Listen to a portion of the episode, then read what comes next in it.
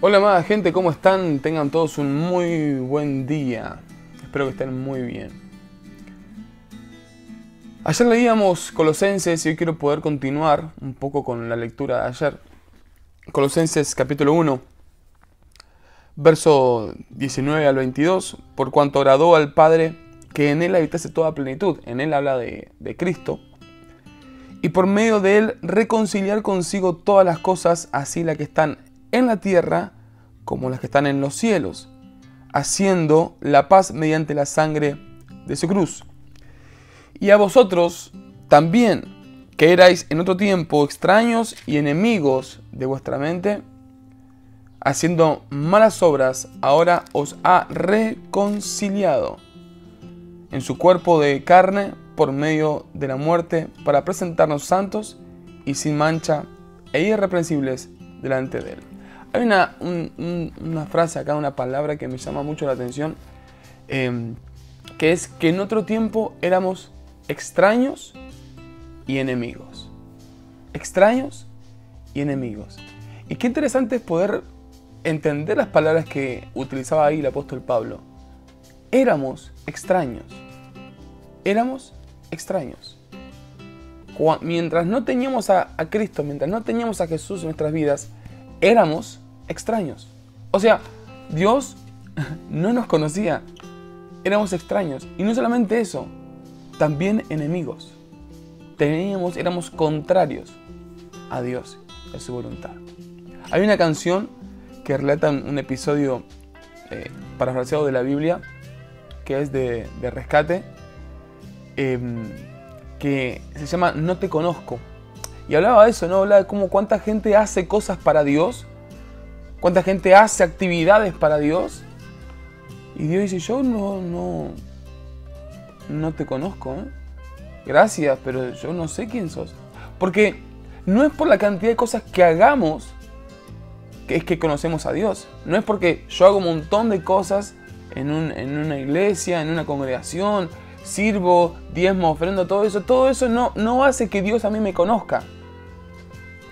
Lo que hace que a mí que Dios me conozca es poder recibir a Cristo en, mi vida y ser guiado por su Espíritu Santo y ser yo un testimonio fiel de la vida de Cristo en mi vida. Mientras yo no tenga esas conductas, esos cambios de, mentalidad, ese, ese volver a nacer, yo vengo a ser extraño. Éramos extraños. No importa la cantidad de actividades que hagamos, éramos extraños. incluso hasta enemigos. Ahora, eh, bueno, me acuerdo de un episodio en la, en la Biblia, en Hechos, que hay unos hijos de un hombre que quieren expulsar a un hombre con demonios y que este, este hombre le dice, dominado por, por una legión de demonios, a Jesús conozco y sé quién, quién es Pablo, pero ustedes quiénes son. Ellos querían invocar el nombre del Dios Todopoderoso y liberar a un hombre siendo que no lo conocían. O sea, Dios no negocia algunas cosas. Y no es porque incluso vos tengas una buena actitud, algo, algo, un deseo de buen obrar. ¿no? Va más allá de eso. Va más allá de nuestro, de nuestro deseo de hacer una buena obra. Es conocer a Dios. Pero dice, ahora nos ha reconciliado en su cuerpo de carne por medio de la muerte para presentarnos santos y sin mancha e irreprensibles delante de Él. Y ese es el cierre de esto. Cuando nosotros accedemos a Dios, recibimos todo lo de, lo, de Cristo en nuestras vidas, estamos abiertos a poder ser llamados santos delante de Dios. No solamente que ahora Dios nos conoce y no somos enemigos, sino amigos, sino que incluso somos santos. La santidad no es algo que uno logra.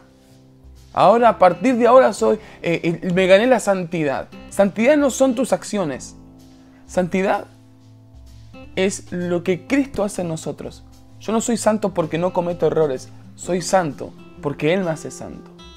Santo no es alguien que no comete errores, santo es alguien que decidió por medio del Espíritu Santo apartar su vida para servir a Cristo, conociéndolo a Cristo. No sirvo a Cristo o a Dios porque está de moda, no sirvo a Cristo a Dios porque me dijeron por una costumbre, por una tradición. Sigo a Cristo porque lo he conocido. Y entonces eso nos convierte en gente santa.